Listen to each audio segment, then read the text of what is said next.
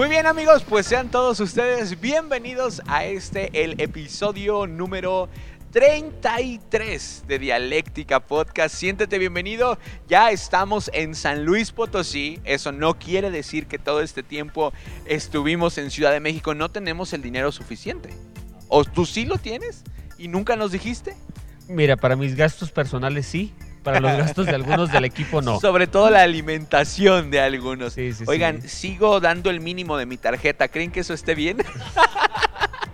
Amigo Arthur Delgado, ¿cómo estás? Mira, pues con esta bienvenida, pues El mínimo. muy bien, muy bien estar eh, de estar aquí con ustedes, contento de Sí. grabar este episodio con un gran invitado, así que Claro. emocionado. ¿Te conoció? ¿Lo llegaste a cargar cuando era más chico? Sí, todavía estaba en Pero esa edad. no tanto así como cambiar pañales. No, no, no, no, no. No, hacíamos pijamadas. Hacíamos pijamadas. sí. Ok. Pijamadas. Ahorita nos cuentes unas anécdotas. Que suban el rating, brother. Tenemos que Sí. subir el rating de alguna manera. Y yo descubrí algunas cosas de amor de él. Bueno, pero ya, Ay, caray. Ok. es otra cosa. Ay, caray. Me puse nervioso. Amigo Luis Serna, ¿cómo estás? Este, sonrojado por lo que acaba de decir Arthur, o sea, me... me- o sea, no, no sabemos qué no, esperar en no, este no, episodio. no, no, no Vamos sé. a cambiar No, el te voy, a tema de decir, hoy. te voy a decir así. Un día me dijo que si, que le pareciera que él fuera mi tío. Así Ah, nomás voy a decir eso. Ok. Ok.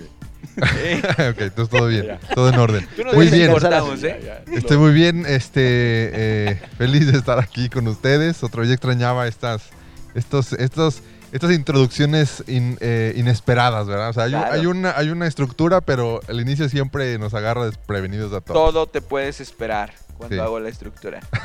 Sí. Porque la voy a cambiar. Amigo Chris Carrión, ¿cómo estás? Súper bien, súper bien aquí. Esté listo para, para darle. Oye, ¿qué crees que me marcó Mike? Que si ya todo bien con tu matrimonio, que si ya te perdonó Andy. Perdón, todo. ¿cuál Mike? Este, yo creo Mike que Reyes. vas a seguir orando, mi Mike, porque aún no. No, de- vio el capítulo y me perdonó, mi Mike. Gracias. Yeah, sí, pues mandó saludos especiales. Muy rápido, eh, abrimos nuestro canal en Patreon. eh, nos puedes apoyar con donaciones, eh, suscripciones. Hay tres niveles de generosidad que tú puedes aportar. El primero va desde un dólar hasta 10 dólares. Si tú aportas 10 dólares eh, mensuales, hay una serie de beneficios que puedes ah, ser acreedor, pero el beneficio de los 10 dólares es que si tienes un proyecto ah, o, o un negocio, lo vamos a estar mencionando durante nuestros episodios y durante el tiempo que estés suscripto, eh, suscrito, entre otras cosas, ¿verdad? Este, Luis Serna te puede ir a lavar los platos de tu casa por 20 dólares. Sí, bueno, no sabía eso, pero bueno, ya que lo anunciaron. No, vamos a hacer un video especial acerca de esto para que conozcas cómo funciona Patreon, pero bienvenidas las donaciones. Y bueno, después de esta extensa bienvenida era para que te fueras aclimatando, amigo, era para que fueras soltando el nervio. Dani Peñalosa con nosotros, ¿cómo estás, hermano? Bien, pues estoy contento de estar aquí con ustedes. Ya varias veces he estado siguiéndolos, viendo los, los capítulos del blog. Y para mí es un placer poder estar aquí con ustedes el día de hoy. Buenísimo, yo pensé que ibas a decir, ya llevamos varias horas grabando esto y no sale. También. Entonces, pero bueno, ah, Dani Peñalosa, pues preséntate para la gente que no te conoce. Hay gente que nos ve de la iglesia, que nos escucha de la iglesia, pero hay personas que ni por enterados de lo que hacemos en la iglesia. Pero preséntate tú personal.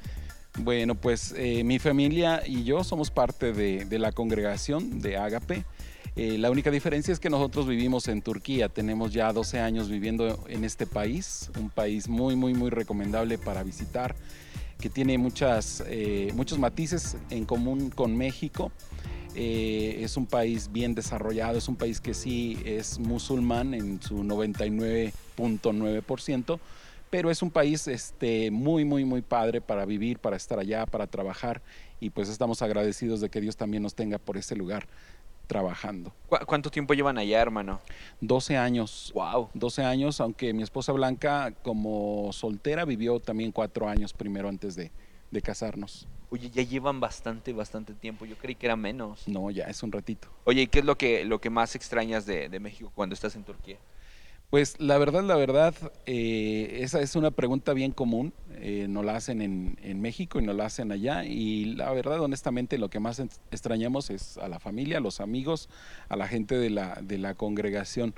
porque como lo mencioné, la, la cultura, la comida, muchas cosas son muy similares, entonces en ese sentido eh, lo que realmente llegas a extrañar es la, la- la presencia, el contacto de, de tus amigos. Aunque igual y esta tecnología, pues ya tan actualizada como el WhatsApp, te, te permite como que acercarte un poco, aunque no del todo, ¿verdad? Sí, exacto.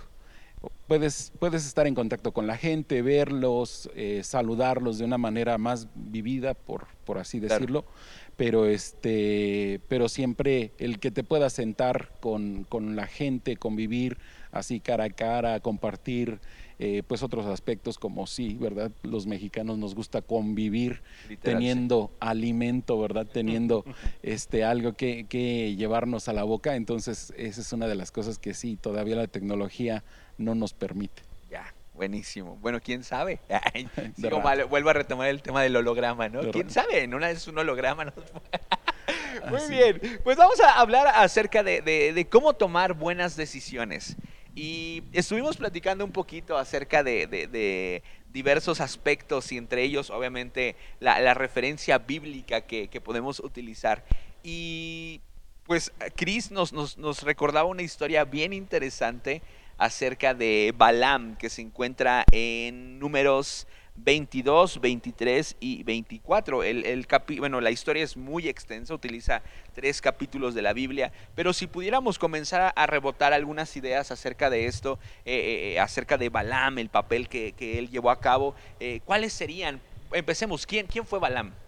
Eh, bueno, Balaam, este, según lo relata el libro de Números, era una persona, no, no dice de dónde venía, ¿verdad? Está muy interesante porque de repente aparece, ¿no? En estos capítulos, pero va, va a ser, eh, bueno, eh, Balak quiere, sabía que era un hombre que su palabra afectaba de cierto modo, entonces, este, manda a traer a, Ba- a Balaam, Balak, este, el rey de los moabitas, estaba en ese tiempo, para que maldijese al pueblo de Israel, ¿no? Sí. y manda algunos hombres y Dios habla. Ahora hay una parte muy interesante que Dios hablaba con Balaam, ¿no? Era alguien Sí. que conocía a Dios porque incluso le dice, van los hombres a buscarle y dice, oye, espérame, deja ver qué me dice Jehová. ¿No? ¿Qué me dice el Señor? Y en base a lo, con base a lo que me diga, este, entonces yo voy a actuar, ¿no? Y hay muchos puntos interesantes porque no sabemos de dónde viene Balaam, ¿no? No es del pueblo de Israel, Balaam, pero tiene un acercamiento con Dios, con Jehová, el, el Dios de los israelitas. Entonces, este, vemos que Dios utiliza, puede utilizar todo lo que está en sus manos, todo lo que Él ha creado para hacer algo, ¿no? Porque después de, al final de esta historia, este, Balaam bendice al pueblo de Israel, ¿no? Balaam quiere que Balaam los maldiga, pero al final Dios usa a Balaam para bendecir, ¿no? A- al pueblo de Israel. Entonces, hay, hay muchos puntos que, que tocar que son muy interesantes. Sí, ahora, los bendice, pero no por decisión propia. que es un es. asunto bien in- interesante aquí. O sea, los bendice, pero porque le sale bendición, no porque él decide, porque él estaba decidido a vender un don que él tenía. Entonces, eh, eh, eso, es, eso es algo interesante. Sí. Decide venderlo, ¿verdad? O sea, y, y- y obviamente no le sale. Después vemos más adelante en la historia que cambia la estrategia y dice, no puedo maldecirlos, pero te voy a dar una fórmula, cómo lo voy a hacer caer. Entonces, eso, esa parte está bien interesante, pero todo comienza con decisiones equivocadas. Y, y al final su decisión, porque al principio les dice, no, ni aunque me dieran un cuarto lleno de oro y de cosas así deslumbrantes, no lo haría. Pero después como que va, a lo mejor, no por un cuarto, pero por dos cuartos llenos de eso, a lo mejor sí lo haría, ¿no? Porque ya después va con toda la intención, ¿no? Pero sí, o sea, está esa parte. Podríamos decir, no sé, bajo la perspectiva, que, que- que terminó cediendo Balaam. Sí, claro, claro, él tenía, un, era- él tenía una intención y no era estar de acuerdo con, o sea, no, es, no era estar de acuerdo con Dios o con el pueblo de Israel. O sea, él tenía la intención de hacer caer al pueblo de Israel. Y entonces lo que hace es que le da una fórmula y al, al rey de Moab, a Balak, y le dice, mira, esto vamos a hacer, este, le vamos a poner, este, pues digo, en otras palabras, pero parafraseando, le vamos a poner bonitas a las muchachas moabitas y los hombres van a caer. Y los tienta totalmente con un asunto sexual. Y termina, terminan la historia cometiendo actos inmorales sumamente graves. Sí, y, esto se parece mucho al, al comportamiento que a veces como cristianos desarrollamos, ¿no? El, el obedecer a medias. Ah, en la noche les escribía en el grupo y, me llamaba mucho la atención que, por ejemplo, en el versículo número 20 del capítulo 22, Dios le da, le da salida, ¿no? Le dice, ve, eh, pero no digas algo que yo no te diga que- que digas. Y, se va, pero cuando empieza el recorrido, la Biblia registra que el Señor se molestó porque iba con ellos. Y yo me preguntaba, ¿por qué se enojó Dios si el Señor le había dado una salida inicial? Pero si ves y analizas la Biblia de una manera más, más detallada, te das cuenta que era la segunda ocasión que Balaam consultaba al Señor para saber si era conveniente salir o no. Y, veo como que esta falta de confianza en la declaración que Dios hace la primera vez. Digo, yo no me puedo meter en los pensamientos de Dios, pero veo alguna cosa, pues ya te había dicho que no tenías que hacerlo. Claro, y aparte eh, en la decisión entra la convicción, ¿no? Porque desde el principio Balaam no tenía que haber consultado a Dios para decirle voy o no voy, porque sabían cuál era el interés, ¿no? Que fuera a maldecir al pueblo de Israel. Desde un principio tú sabes que, o sea, ni consultar a Dios, simplemente dices, no, no puedo hacer esto, ¿no? Porque el Dios que yo sigo este, no es el Dios que trae una maldición, mucho menos a su pueblo. Entonces yo creo que desde el principio él tuvo que negarse y decir, no. Y después Dios le dice que vaya, yo como que lo alcanzo a ver desde este punto, este, como probando su corazón, ¿no? Diciéndole, a ver, eh, tú decide. Entonces ahí donde Dios nos da la oportunidad de la decisión, ¿no? ¿Cómo vas a decidir? ¿Bajo qué convicciones? ¿Bajo qué circunstancias? Y todo este tipo de cosas, ¿no? Sí. Entonces está interesante. Y ahí es donde aparece la famosa burra sí. de Balaam, que habla, ¿no? Este, ¿Qué es más increíble? O asna. O asna, o asne. No, no, puede ser. Habíamos dicho que No es no, una burra, sería una mula, ¿no? ¿Una mula? No, son dos géneros diferentes. ¿Sí? No, no, Son dos razas diferentes de Son animales. dos razas Lo diferentes. dejamos para un episodio. Para otra. ¿Qué opinas de esta historia, amigo? Pues igual, ¿verdad? Solamente eh, complementar lo que ustedes dicen, ¿verdad? Si lo vemos así de manera súper rápida, Balaam, aunque no era una persona del pueblo de Israel, era una persona que conocía a Dios. De hecho, en uno de los pasajes dice, mi Dios, mi Señor.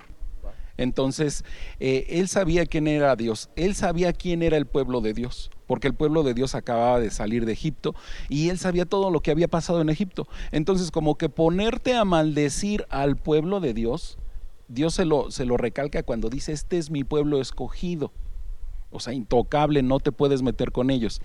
Entonces, como, como ustedes lo dijeron, ya que él estuviera haciendo la pregunta, ¿verdad? De tú qué opinas, Dios, es necio, ¿verdad? Es, es decir, bueno, si tú ya sabes quiénes son ellos, si tú ya sabes quiénes son yo, que vengas y me preguntes, este, no está bien. La segunda vez que va y pregunta, eh, exactamente concuerdo con Cristian, Dios lo empieza a probar, porque Dios le puede, le puede decir, vas a ir y vas a hacer esto, puede darle este, todas las instrucciones, pero le dice, vas a ir y vas a hacer solamente lo que yo te diga. La palabra de Dios dice, ¿verdad? Que Él conoce lo profundo de nuestro corazón. Por eso en el Sí. siguiente versículo, cuando Balaam se apresura en la mañana, prepara el asno y todo, Él conoce el corazón de Balaam. Balaam estaba soñando, ya voy a ir y muy seguramente, pues Dios va a castigar a estos, Dios me va a permitir maldecirlos y yo voy a tener mi recompensa, yo voy a, a- a- a tener esta ganancia. Y es por eso que Dios, creo yo, se molesta, se molesta con él, porque ve la intención de su corazón. Sí, claro. Bueno, eh, quiero, generar un, quiero generar un poquito de dialéctica en este sentido porque eh, estamos todos viendo la, la postura de, de- que, es la- que es nuestra postura, de que entendemos que Dios interviene en la vida de las personas, ¿no? Somos de alguna forma teístas, sabemos que Dios creó este mundo e interviene en la vida de las personas y tiene control sobre nuestras decisiones y este mundo. Pero eh, hay, hay, hay gente, ¿verdad?, que, que, su corriente de pensamiento a lo mejor como que le cuesta un poquito entender que Dios se involucra en nuestras decisiones, ¿no? Que, que, está, que sigue siendo, que es soberano sobre las cosas de las personas, porque está esta corriente de pensamiento llamado deísmo, ¿no? Que piensan las personas, y fíjate, a lo mejor mucha gente no la tiene bien definida, pero viven en base a esta convicción, que Dios creó a los seres humanos y el mundo, pero les dio cuerda como un reloj y los dejó avanzar sin involucrarse en las decisiones ni en lo que pasa en el mundo, ¿no? Y que nos dio la autoridad y que nos dio la voluntad y que nos dio, ahora sí que toda la autoridad para tomar decisiones y Dios únicamente se encargó de crearnos y darnos como una especie, especie de empujoncito y que por la misma inercia fuéramos avanzando, ¿no? Y, eso es interesante, ¿no? Porque nuestra postura y lo que vemos en la Biblia y lo que la Biblia nos enseña es eso, más bien es lo contrario que Dios creó a la humanidad y al mundo, pero Dios se sigue involucrando en las decisiones y está inmerso, ¿verdad?, en los asuntos personales, eh, en los asuntos de cada nación, de cada pueblo, como lo vemos en, la, en, esta, en esta historia, ¿no? Entonces, eh, sí es un poquito triste pensar esta otra postura, ¿no? Que solamente Dios creó y que no se involucra en nuestras decisiones pero es mejor pensar, bueno, eh, creemos nosotros, ¿verdad? Que Dios nos creó, pero sigue estando involucrado en las decisiones que tomamos, sigue estando involucrado en, el rumbo de nuestras vidas, ¿no? Pero, pero sí están estas dos, estas dos posturas, ¿no? De, pensamiento de que Dios no nos involucra en nuestras vidas. Ahora, ¿de dónde nacerá esta, esta postura o esta idea del, del, creer que Dios no es capaz de hablarle a las personas? Porque creo que a eso te refieres, ¿no? A qué tan involucrado puede estar de una manera literal Dios en mis decisiones o en mis actos. Eh, ¿Será a que quizá las personas lo ven desde afuera y no han hasta cierto punto como afinado ese oído para buscar si verdaderamente Dios puede hacerlo, ¿no? Y es más fácil plantarte desde la postura de, ¿cómo me dices que Dios te va a hablar? ¿Será por eso? Sí, y, yo creo que ahí va, se involucra la cuestión de que la gente no conoce a Dios y no conoce el carácter de Dios. Y cuando no conocemos el carácter de Dios y no conocemos a Dios, vamos a estar tentados a pensar eh, que Dios nos involucra en la, en la vida de las personas. ¿Por qué? Porque también desafortunadamente la vida que vivimos nos arroja señales equivocadas que nos hacen creer o nos hacen llegar a pensar que Dios nos involucra en nuestras vidas. Digo, ver un mundo en violencia, dificultades, enfermedad, la, tendencia es a creer que Dios no nos involucra en nuestras vidas, ¿no? Creo que eh, la corriente base es el... claro, tiene que ver mucho con ignorancia, totalmente, o sea, ignorancia y falta de relación con Dios. O sea, ¿por qué? Porque si aún como alguien, como alguien, un creyente, como alguien que está en una comunidad de fe, aún así nos cuesta eh, pensar que Dios puede comunicarse con nosotros. Nos cuesta saber que Dios habla. O sea, Dios, es bien interesante esto, Dios le habló a la creación, pero también Dios se comunica con su creación. Y es la parte donde... Y obviamente hay otras razones, como quizá la religión. La religión en el contexto en el que estamos nos enseñó a eso, a solo tener a un Dios en religiosidad. Amén. También. Dale, dale, dale. Algo, algo que enseña el pasaje, porque es cierto todo esto que dicen, ¿verdad? Que a veces el pecado, la condición del hombre, hace difícil que, que exista este proceso de comunicación. Pero si vemos este pasaje, vemos también el otro aspecto que también se da. Balaam está hablando con Dios, está teniendo comunicación con Dios, pero solamente escucha la mitad porque tiene sus intereses antepuestos a lo que Dios está hablando. Entonces, Balaam solamente escucha, ve con ellos. Y entonces, cuando, él, cuando yo creo que cuando Dios le dice, ve con ellos, sus oídos se ensordecen y él piensa nada más, ay, ya me voy a volver rico, voy a recibir favor y todo. Y no escucha la segunda parte que dice, y vas a hacer solamente lo que yo te diga. También nosotros como seres humanos podemos decir, es que Dios no me habla Dios te está hablando y tú puedes decir, no, eso es la voz de mi conciencia, es mi pensar. Eh, a, Los veces decimos, eh, quítate esos pensamientos. Y es Dios que te está hablando, pero es la necedad del hombre que también hace eh, el desarrollar esta idea. Dios no me está hablando. Cuando Dios te puede estar hablando demasiado nítido, pero el interés personal cambia esta situación por cualquier otra cosa. Claro. Y de ahí nace, ¿no? E, el, que debemos, quizás es uno de los primeros factores y uno de los más importantes, el que para tomar buenas decisiones tenemos que prestar nuestros oídos para que sepamos por dónde Dios quiere que vayamos. Y, creo que los que estamos acá y quizá gran parte de las personas que nos están escuchando creen esto, creen que Dios se puede involucrar. Y ahorita vamos a hablar un poquito acerca de las, de las formas en las cuales podemos escuchar a Dios. Pero para adentrarnos de manera ah, literal y fuerte en, este tema, ¿cuáles consideran ustedes que son, eh, si pudiéramos hablar quizá un, a un top 3 de las decisiones más importantes de la vida de una persona? ¿Cuáles, ¿Cuáles serían? ¿Qué piensan acerca de esto? Es, interesante la pregunta, ¿no? Creo que podemos diferir en, en, esos tres puntos, pero, pero no sé, creo que eh, con quién te vas a casar será una de esas decisiones Sí. Sí. Sí, porque totalmente. involucra toda tu vida, ¿no? O sea, con quién Sí. te vas a casar, a qué te vas a dedicar, también posiblemente es una de las vocación, podría ser, no sé, alguna Sí. otra. Yo, yo creo que de- desde antes decidir oír la voz de Dios. Ahorita Decidir tener una relación con él, ¿no? sí decirte en un- una relación con Él, no religiosa, o sea, ni, ni, eh, ni aunque sea cristiana, Sí. o sea, sino de alguien que está oyendo al Señor realmente. Y entonces de ahí se derivan tantas cosas, o sea, de ahí, o sea, de ahí se derivan el, el- el tema de saber elegir, saber decidir, saber qué vas a hacer, a dónde te vas a mover. Digo, este, constantemente está este pensar, ¿no? Sí, nosotros normalmente cuando tenemos la oportunidad, mi esposa y yo, de compartir en algún lugar juntos, hablamos de eso. La primera decisión más importante de tu vida es eh, tener una relación con Cristo Jesús y después con quién te vas a casar. De ahí podría venir como la parte de la, de la vocación, ¿no? El, eh, porque también va a ocupar gran parte de tu tiempo, de tu vida, de tus días. ¿Qué piensas, mi Cris? Sí, creo que eso es importante, ¿no? La vocación, porque son muchos puntos, ¿no? Lo- que entran en esta decisión, porque o buscas generar eh, algo propio, ¿no? También buscas generar algo hacia afuera, la influencia que puedas tener este, hacia qué gente, ¿no? También, o sea, creo que es una decisión muy importante. Yo creo que en este tiempo una decisión importantísima es esa. ¿Cómo voy a influenciar para bien a la sociedad?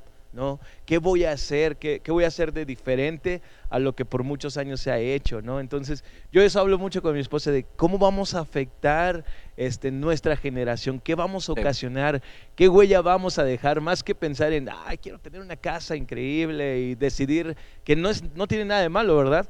Pero eh, también está ese, ese pensamiento, ¿no? Que dice, ¿cómo, cómo, ¿qué tenemos que decidir para influenciar a la gente, ¿no? ¿Qué, qué, ¿Cómo podemos dejar cosas en el corazón también de la gente y todo eso? Creo que es Sí. importante. Eh, eh, esos son, esas son como decisiones que te dan como tiempo a pensarlas, ¿no? Que tienes el tiempo como a meditarlas, tienes el tiempo como a, a darles vuelta y tomar una buena decisión.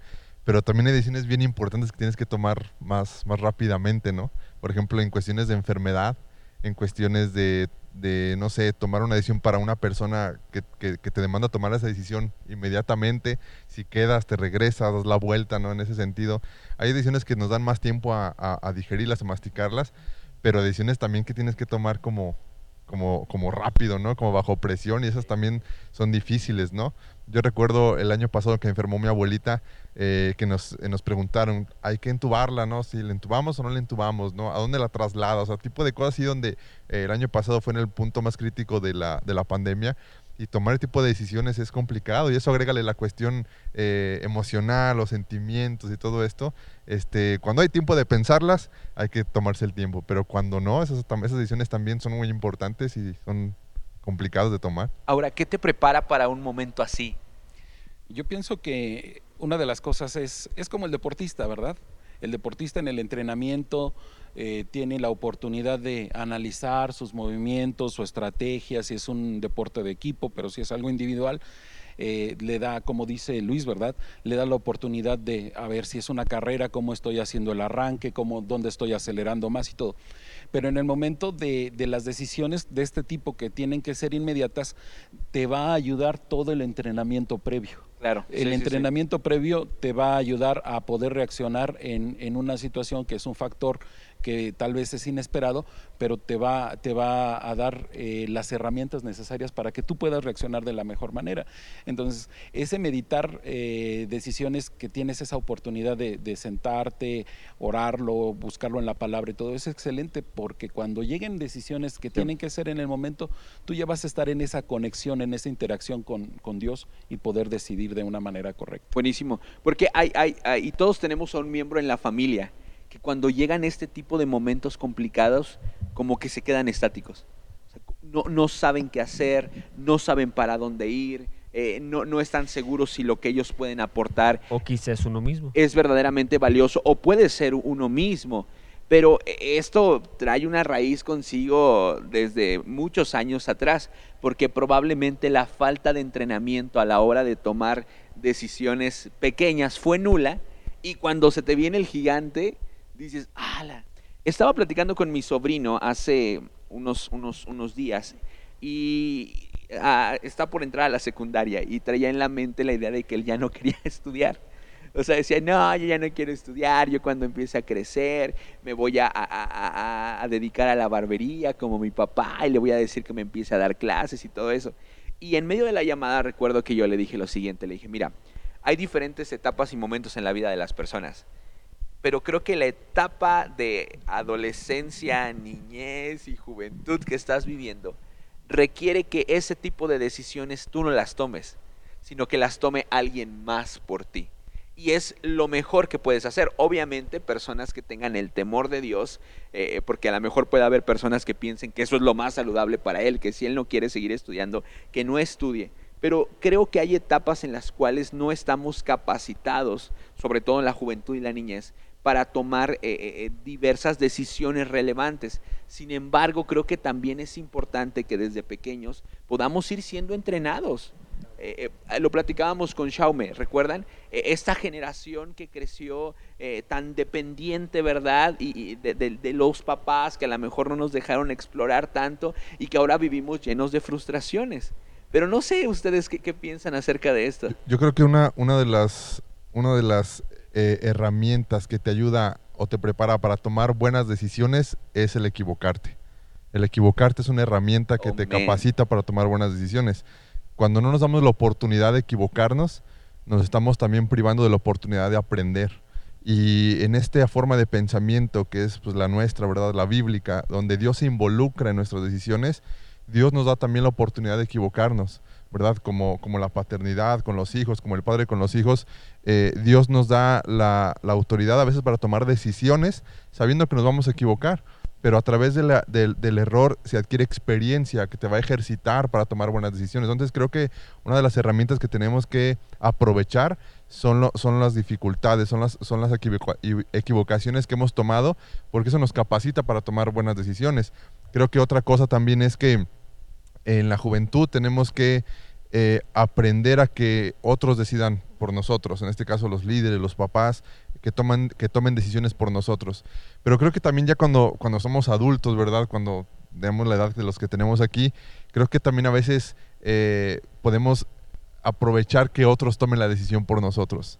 Cuando no te sientes preparado, cuando emocionalmente no estás bien, eh, el liderazgo, la cobertura, la persona que está cubriendo tu vida en autoridad, creo que también es, es, importante que aprendamos a dejar que otros decidan, ¿verdad? Sabiendo que la decisión está basada pues en, el amor, en el respeto, ¿verdad? Y en, la, en ese liderazgo, pero creo que tanto como en la juventud, como en el ejemplo de tu sobrino, como a nuestra edad, creo que también se vale el dejar que, que, otros tomen la decisión por ti. Sí, claro. Ahora, aquí aspectos interesantes, al menos que veo, veo dos cosas. En primer lugar, el, darte permiso de equivocarte no es rienda suelta para que te equivoques toda tu vida, porque hay algunos que se equivocan y se equivocan y se equivocan, y me refiero a un matrimonio y otro matrimonio y otro matrimonio. No, pues al cabo tengo permiso de equivocarme. No, no, no es la intención, ¿verdad? O sea, no podemos estar tras el error. La otra cosa que comentó ahorita con, con eh, comentaste George acerca de tu conversación con tu sobrino. Este, bueno, eh, que es importante eso que le ayudemos a personas a tomar decisiones, pero tampoco toda la vida.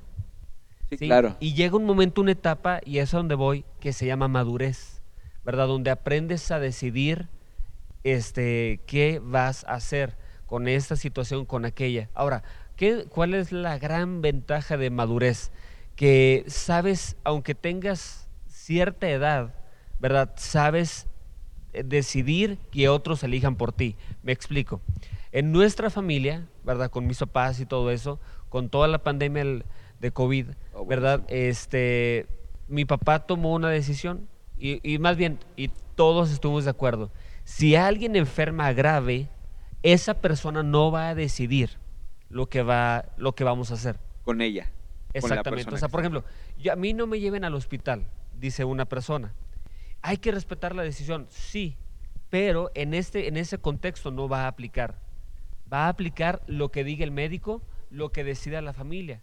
Entonces, mi papá dice, si yo me enfermo y me pongo grave y ando diciendo que qué miedo el, hospital, no me dejen elegir. Llévenme al hospital. Si es lo mejor, si es lo más sabio. Entonces, ahora, ¿qué, ¿a qué voy con esto? Eso se llama madurez.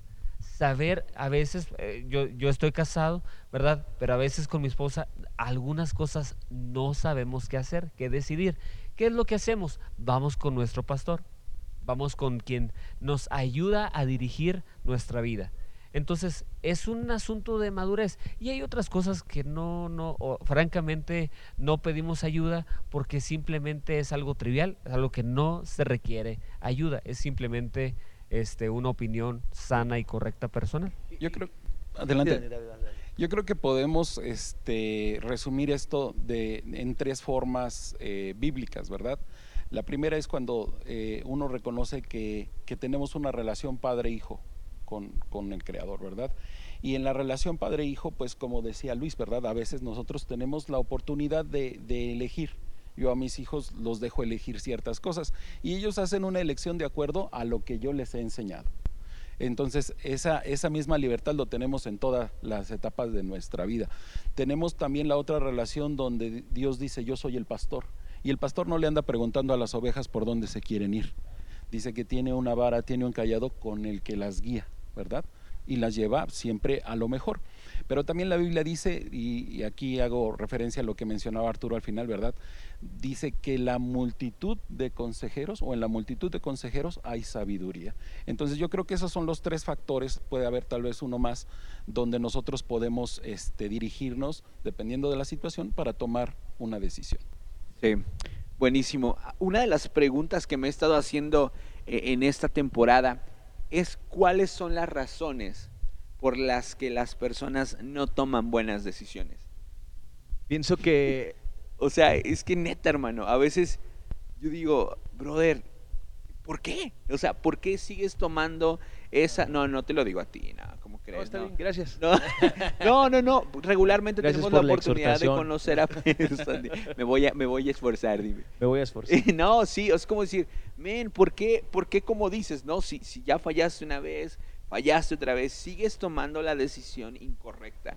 Creo que eso, eh, hace rato Luis hablaba acerca de las emociones, ¿no? Y a veces no hay un equilibrio en nuestras emociones, en nuestros sentimientos. Y no podemos tomar una decisión en un mal momento. Y a veces tomamos decisiones arrebatadas, ¿no? Como estamos eh, tristes o, tal vez estoy muy enojado, ¿no?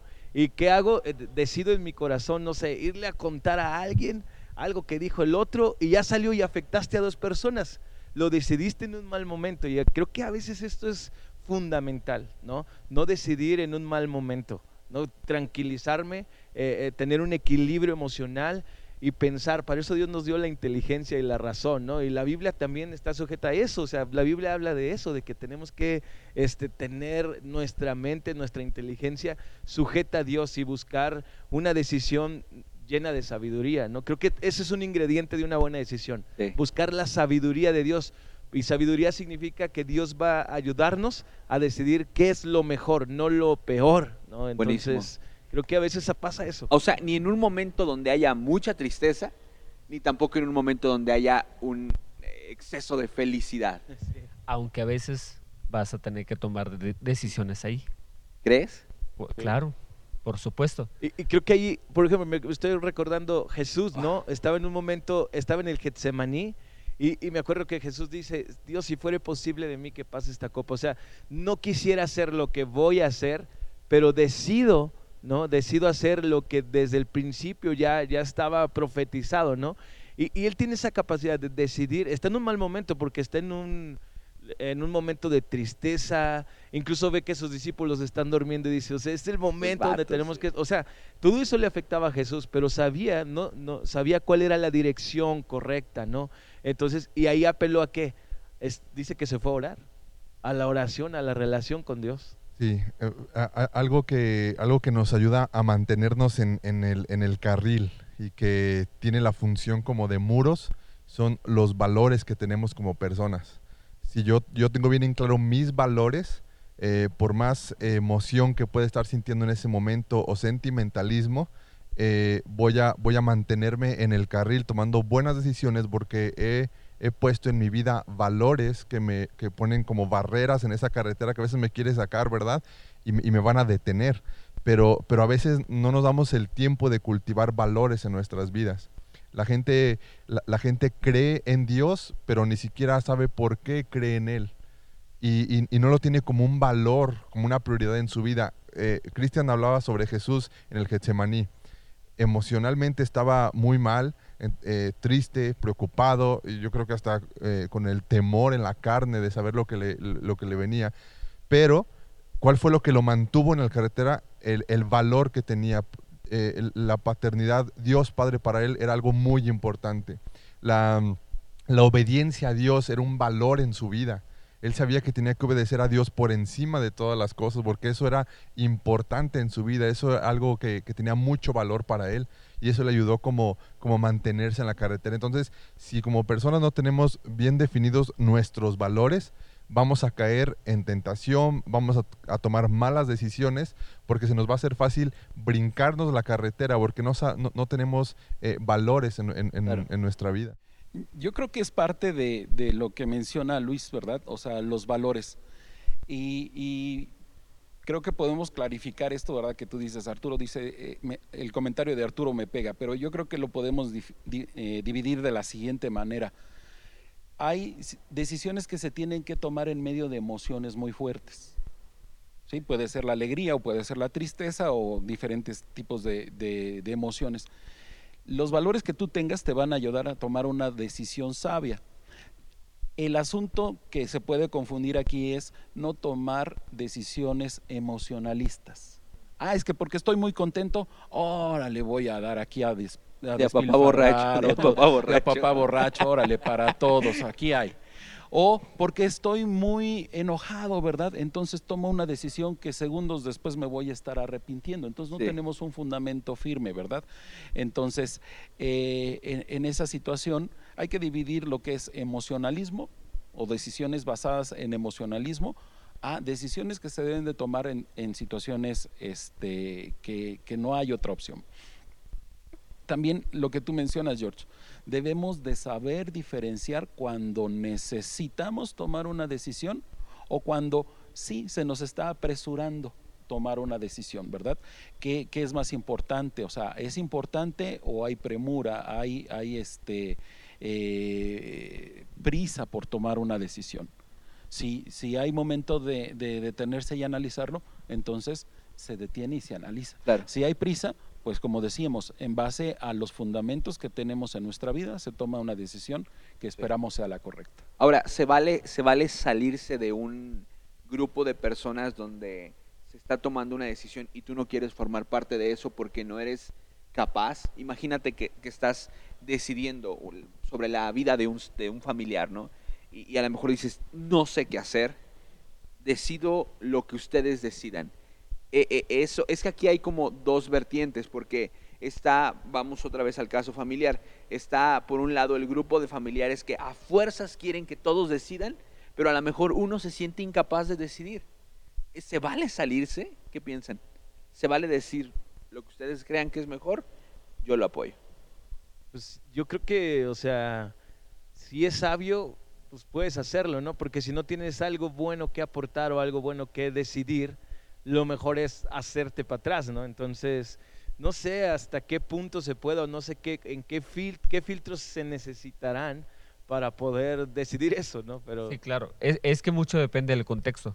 claro. O sea, si estás, si dejas a una persona en mano de un montón de personas inmaduras, pues, o sea, este, y tú dices, no, yo me lavo las manos porque no me hacen caso, este, pues no, o sea, por ejemplo, si yo sé de una, de un niño que está siendo eh, abusado sexualmente y yo, y yo tengo algo que puedo hacer, yo sé lo que está sucediendo. No, no, pero como no sé qué hacer y como no me quiero meter en problemas, mejor no. O sea, y entonces ¿dónde está la valentía y la madurez para afrontar la situación y hablar con quien tengas que hablar o acusar a quien tengas que acusar o guardar silencio? O sea, es que son dependiendo del caso, dependiendo del contexto. Ahora, una, una, una pregunta. Hace ratito hablábamos acerca de la multitud de consejeros, ¿verdad? Dice la Biblia que en la multitud de consejeros hallaremos sabiduría. Pero, ¿creen que haya personas que no deban de formar parte del grupo de consejeros? Es que mira, yo creo que cuando la persona es, es entendida eh, aún hasta el mal consejero puede venirte a dar perspectiva. Cuando tú eres entendido y cuando, cuando ah, aplicas bien este pasaje, la multitud de consejeros no, no significa que quizá todos los consejos van a ser buenos. Quizá uno de ellos es malo, pero aún ese mal consejero, por X motivación, eh, falta de capacitación, mala intención, como quieras verlo, aún ese mal consejo en una persona entendida y que consulta a varios puede ser de bendición. Decir, sabes que este cuate me dijo esto y me está dando una perspectiva que yo no he visto, pero no voy a tomar esa decisión, ¿verdad? Me, me hace ver otra cara de la moneda. Entonces, aún ah, eh, yo creo que, que- que hay que aprender a escuchar y a desechar, pero aún el, el mal consejo creo que en la, en la persona entendida viene a ser de bendición también. Ahora, en la persona entendida. Pero hay personas que no tienen del todo este, este entendimiento, ¿verdad? Que, que, que no son capaces de distinguir a quién sí escuchar y a quién no, no escuchar. Dale, Dani. Dale, otra vez, ya la próxima te dejo hablar. Eh, es que es, es como una fórmula matemática, eh, no tienes que ser este, demasiado, demasiado sabio si utilizas la fórmula. Dice la multitud de consejeros. ¿Para qué se utiliza la multitud de consejeros? Es encuesta. Claro. Entonces, en la encuesta, ¿quién gana? La mayoría.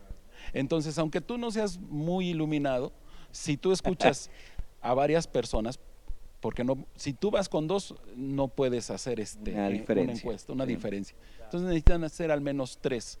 Tres para que tú digas, de los tres, dos dijeron esto, entonces pues me tengo que ir por eso. Entonces no necesitas ser súper revelado, no necesitas ser súper espiritual y todo, pero empiezas a aprender por, este, por fórmula matemática. Sí. Ahora, aquí hay otro asunto bien interesante.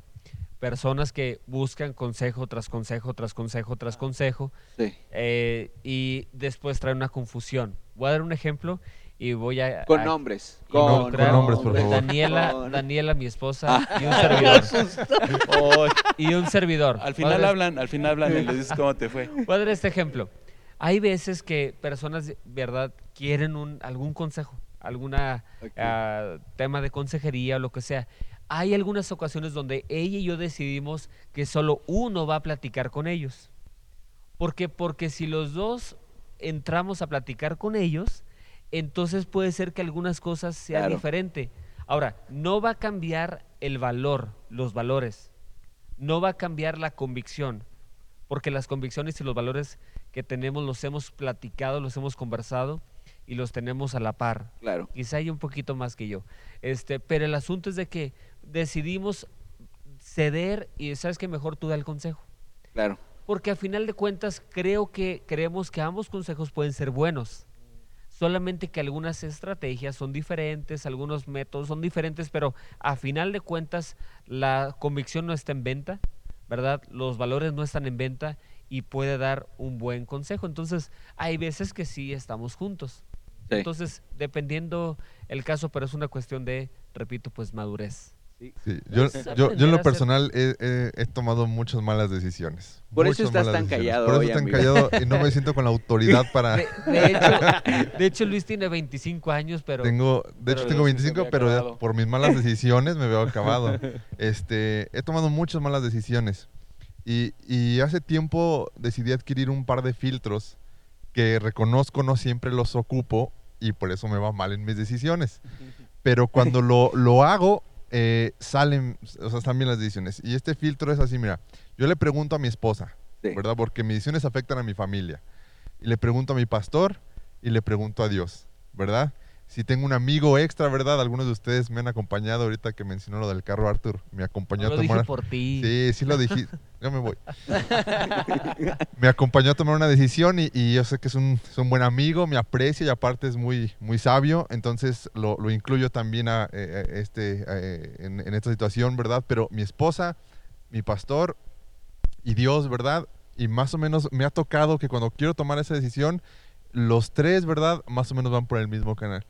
Y aunque yo esté como que dentro de mi corazón con la intención de tomar otra decisión, me, eh, me sujeto, porque son valores, ¿verdad? Son importantes. Dios es importante para mí, la autoridad espiritual es importante para mí y mi familia es importante. Entonces, otra vez, los valores me mantienen en el, en Claro. el carril, ¿no? Y cuando no lo he hecho, eh, después hallando, ¿verdad? Este, chillando, pero bueno.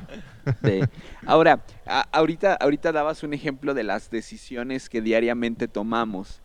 ¿Creen que hay, hay decisiones que no, no, no encuentro otra palabra, pero vamos a ver si esta, esta aplica, que no son dignas de consultarse con Dios? O sea, porque a, veces no sé si seamos o, o pequemos de religiosos y, y queramos preguntarle cada cosa y ver qué opinas y vemos a gente ahí como que viene enfermiza, ¿verdad? Preguntándole, Señor, ¿será que me tengo que poner esta vestimenta el día de hoy?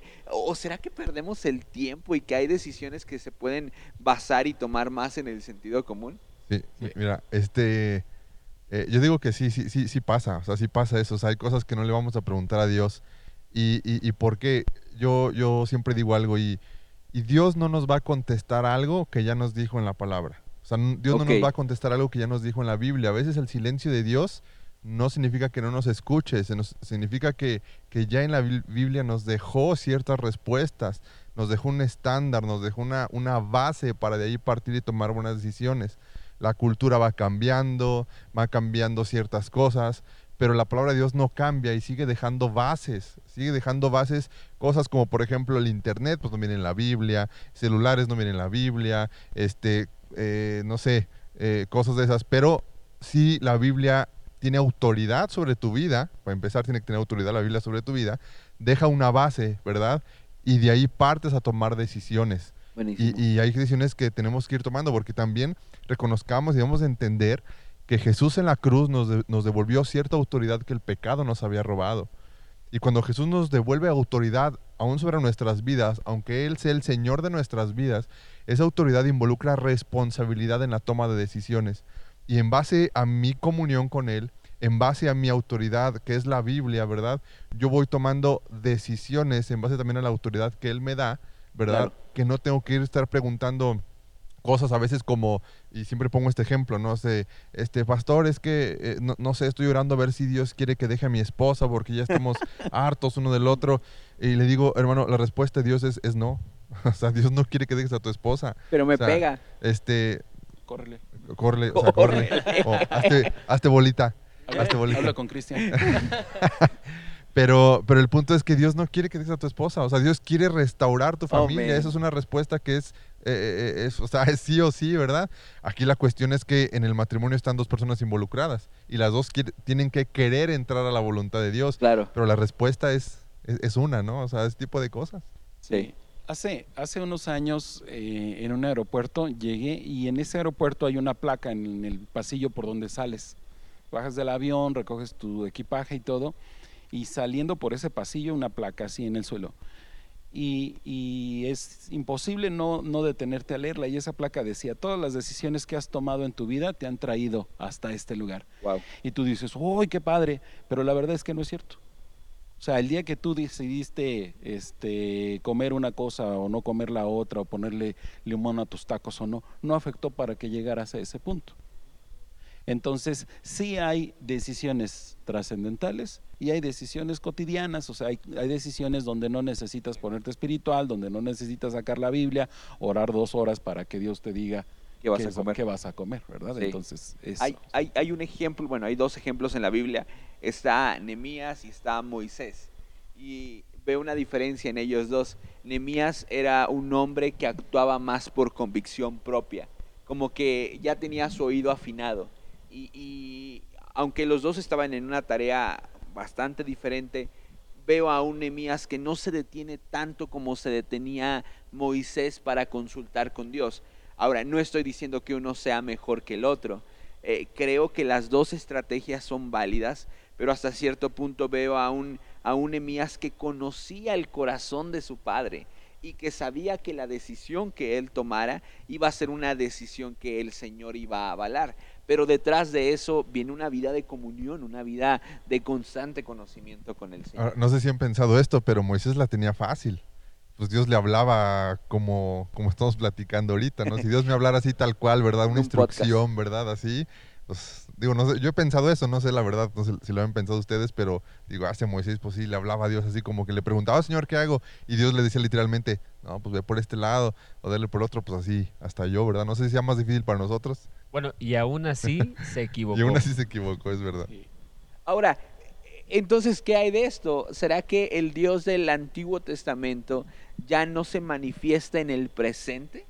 O sea, ya no puedo yo escuchar la voz de Dios tan literal como la escuchaba Moisés. Eh, Es que Hebreos capítulo 1 empieza diciendo, ¿verdad?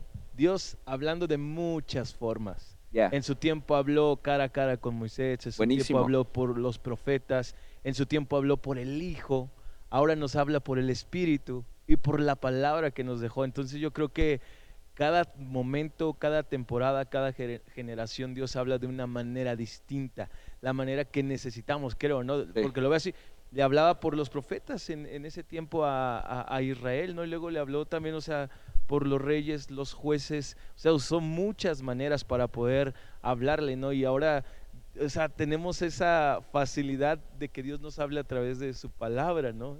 Y la, la misma palabra dice que es viva y es eficaz, ¿no? Y esto tiene que ver con, la, con el carácter de Sí. Dios. Y, y- y es que hay gente que cae en, en lo religioso, ¿no? Y, y que como no escucha literalmente la voz de Dios, como quizá eh, los personajes históricos del Antiguo Testamento, entonces hay quien hasta menosprecia a iglesias. No, es que ellos no son sumamente espirituales porque no hay ciertas manifestaciones que a lo mejor en este otro lado sí hay. Pero de las multiformas del Señor para hablar, digo, podríamos ah, hablar demasiado, valga la redundancia. ¿Ibas a decir algo, amigo? Es que el, el problema es cuando volvemos a una forma absoluta. ¿No? Así tiene que ser y así va a ser siempre. Y no, pues Dios es, dice que, o sea, eh, eh, Dios es tan original y tan diverso y que va haciendo las cosas de una u otra manera, ¿no? Y tenemos que eh, disfrutarlo. Yo creo que por eso nos frustramos y no disfrutamos la manera en que Dios Ya. nos está hablando. Pues vamos preparando para cerrar. Este, ¿Algún consejo muy, muy breve, muy práctico que le pudiéramos dar a las personas para tomar decisiones de manera correcta? Creo, creo firmemente que es bien importante que podamos empezar a darle valor a nuestra vida, porque tu vida tiene valor, nuestra vida tiene valor y muchas veces hablamos del el valor que tienen nuestras vidas de acuerdo a la forma en la cual tomamos decisiones. Vemos a personas que eh, quizá no, para ellos no representa importancia su vida y por eso toman muchas cosas a la ligera, ¿verdad? Pero creo que siempre es un buen momento, si tú estás escuchando esto, para poder empezar a tomar una vida, un rumbo diferente en la cual cada decisión es valiosa, es importante y la tomas de la manera correcta. Entonces, no sé, algún consejo muy práctico para la toma de decisiones y viene Arthur. Sí.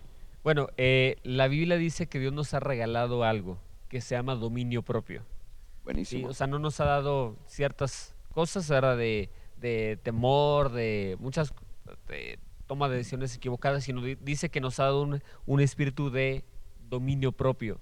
Y a veces, ahorita que lo comentábamos, andamos preguntando y preguntando y preguntando, cuando simplemente hay que tener dominio propio. Hacer caso al dominio propio que Dios nos ha, ejercitarlo. Saber decir no, saber decir sí, saber decir no sé también. Se Entonces, vale decirnos. se vale decir no sé si no sabes. Claro. Entonces, este, yo creo eso. Yo trato de aplicar el dominio propio. Por ejemplo, es que no me nace, ¿verdad? Este, hacerle caso a mi esposa, ¿verdad? Pues no es que te nazca, domina eso. Ponle dominio propio a ese asunto Ok. es que este, no puedo dejar ciertas adicciones eh, sexuales. Y estas ore y ore y ore y ore, ya te desenchamucaron. ¿Por qué no le pones dominio propio? Ok. ¿Por qué no dejas tu celular parte? ¿Por qué no lo cambias por un cacahuatito del Oxxo? ¿Por qué no haces algo diferente? O sea, empieza a adquirir el dominio propio. ¿Cómo adquiero el dominio propio? Te lo pides a Dios Ok. y Él te lo regala. Y entonces una vez que Él te lo regala, lo empiezas a ejercitar. Así como decidiste hacer cosas malas, así tú puedes decidir. Sí, es que no, Es, que, no me regañes. Yo soy... no somos robots. no, Buenísimo, no, no sí. somos robots. Sí. Somos personas que todo el tiempo sabemos elegir y Dios nos ha dado la capacidad de elegir bien. Ya, buenísimo. Déjame comentar algo esto sobre el dominio propio. Regáñalo, me habló Bien muy feo. rápido. Sí, no le, no le, no le, no le toque su corazón a Por George. favor. Este, el dominio propio, aunque parezca contradictorio, muchas veces también se puede ejercitar cuando tú eres contable con otra persona. Ah, chis, pero si es dominio propio, si yo solito tengo que poder. Muchas veces cuando, sobre todo cuando estamos en una, en una situación en nuestra vida, ¿verdad? Que, que es un vicio, una adicción y todo eso, cuando tú eres contable con otra persona, te va a ayudar a controlarte, porque cuando tú no rindes cuentas a nadie, tú haces o no haces, al cabo que nadie te ve, al cabo que nadie te va a pedir cuentas sobre eso. Pero el dominio propio es, ¿sabes qué? Yo tengo este problema, tengo esta adicción y yo quiero, y vas con una persona y le dices, yo quiero que tú me estés preguntando cómo voy, qué estoy haciendo para salir de esto. Y entonces empiezas a tener dominio propio porque tú te sometiste a otra persona. Buenísimo, muy bien. ¿Otra más? Pues creo que las buenas decisiones eh, tardan en florecer, ¿no? Estoy recordando varias historias a través de la Biblia. El pueblo de Israel duró 40 años para poder alcanzar la, la promesa de eh, la tierra prometida, ¿no? Este, pero decidió salir Wow. de Egipto, decidieron hacer todo, ¿no? Lo, o sea, estar en el desierto, ¿no? Y a través de la, de la historia podemos ver que las decisiones trascendentales no, no van a ser en el momento, ¿no? Inmediatas. No, no van a ser inmediatas, va a tardar, pero va a florecer. Entonces yo te animo a que si has tomado una decisión buena, relevante, trascendental, que sigas aguantando y para eso la- las decisiones así también tienen que tener una pizca de fe, ¿no? Muchísima fe. Entonces tienes que seguir creyendo, tienes que, es que creo que, no sé, hay mucho, ¿no? Que decir de esto, pero también implican retos las buenas decisiones, ¿no? Las decisiones importantes, hay retos, ¿por qué? Porque vas a cambiar, ¿no? Este, tienes que tomar cambios, tienes que hacerlo de una manera distinta y va a implicar esfuerzo también, no solamente es como que decidí, ya, tin, por arte de magia va a aparecer, sino también conlleva esfuerzo. Buenísimo. Aquí el Sí. rabino nos va a dar unas El palabras rabino callado. en hebreo. Callado. Este, Brother, no se van a suscribir a Patreon porque está es muy serio. porque estoy muy serio. No, estoy pensando, es que Suscríbase a Patreon. desde que, desde que propusieron este tema, ¿verdad? Eh, hacía mucho ruido en mi corazón esta idea de que, mm, de que primero tenemos que creer y entender bien este principio, de que eh, nuestra, nuestra vida le importa a Dios y que Dios esté involucrado en nuestra vida. Porque como no creyentes y aún tristemente a veces como cristianos, tenemos esta, esta idea de, de un pensamiento de, de un Dios como apartado, lejano, ¿verdad? Y hay diferentes ideas respecto a esto, lo mencioné al principio. Las personas que creen que Dios creó el mundo y lo, lo, puso a correr y se deslindó de, de- de este mundo. Personas que creen que hay un mundo espiritual, pero que nada tiene que ver con el material, o que no hay ni siquiera un mundo espiritual, únicamente el mundo material. Y esta postura, que es la bíblica, que es la que tenemos nosotros, que es la que Dios creó un mundo, Dios creó a las personas, pero Dios sigue involucrado en la vida de las personas, le interesa, obra en nuestras vidas, mete su mano en nuestras vidas, nos capacita, nos enseña, ¿verdad? Y esa es la idea que yo quisiera eh, eh, dejarle a las personas que nos están escuchando, ¿verdad? Que entendiéramos esto, Dios está interesado en tu vida, Dios te ayuda a tomar buenas decisiones, eh, Dios quiere hablar a tu vida, a tu corazón para guiarte a tomar buenas decisiones, pero también tenemos que eh, abrir nuestros oídos espirituales, como decía Dani, para escuchar la voz de Dios, ¿no? Y, empezar a, creer y entender que a Dios le importamos, ¿no? Y que Dios quiere tomar, Dios quiere ense- enseñarnos a tomar buenas decisiones, que tiene algo mejor para nosotros, como lo dice Dani. Quizá al día de hoy has tomado tantas malas decisiones que te encuentras en un punto muy complicado de tu vida. Eh, la filosofía del viajero quizá no aplicó para ti. Dijiste, ay caray, pues cómo llegué a este punto de mi vida. Pues es obvio, ¿no? Si tomaste esas, esas decisiones, llegaste a ese punto, ¿no? Quizá te encuentras en un momento crítico, pero, pero aún Dios puede utilizar eso y puedes empezar a tomar hoy decisiones que van a construir tu futuro, un mejor futuro para tu vida, ¿no? A Dios le interesas, Dios quiere hablarte y aún tu fracaso o tus malas decisiones no, no, no son un- una limitante para que Dios pueda ayudarte a tomar buenas decisiones para el futuro. Come on. Muy bien. ¿Puedes orar Bueno. por mí, Luis? Ora por mí. Órame, órame, órame, pastor. Órame, pastor. Me gustaría ya, nada más para, para cerrar, eh, leer este versículo que complementa bastante bien lo que eh, Luis dijo, es Isaías 8:20 dice, busquen las instrucciones y las enseñanzas de Dios. Quienes contradicen su palabra están en completa oscuridad. Irán de un lugar a otro, fatigados y hambrientos. Y porque tienen hambre, se pondrán furiosos y maldecirán a su rey, maldecirán a su Dios. Busca ante todo las instrucciones del Señor, permite que Él te instruya de manera precisa. Tenemos a un Dios vivo que está interesado, como lo dice Luis, en involucrarse en tu vida y pues no está de más que puedas el día de hoy preguntarte qué tanto he dejado que el Señor se involucre en mis decisiones. Deseamos de todo corazón que pueda ser un hombre y una mujer bendecida a través de este episodio. Le damos muchas, muchas gracias. Nos escuchamos en el episodio número 34 de Dialéctica Podcast. Ve y sigue todos nuestros eh, canales, comparte nuestros highlights y ayúdanos comentando, ayúdanos comentando. Eso nos, nos bendice bastante porque el algoritmo nos permite llegar a más y que el video se muestre, que el audio pueda llegar a más personas. Que Dios te bendiga. Nos vemos la próxima semana. Esto fue Dialéctica Podcast. Muchas gracias, Daniel. Gracias, Dani. Bye. Gracias, Dani. Nos vemos.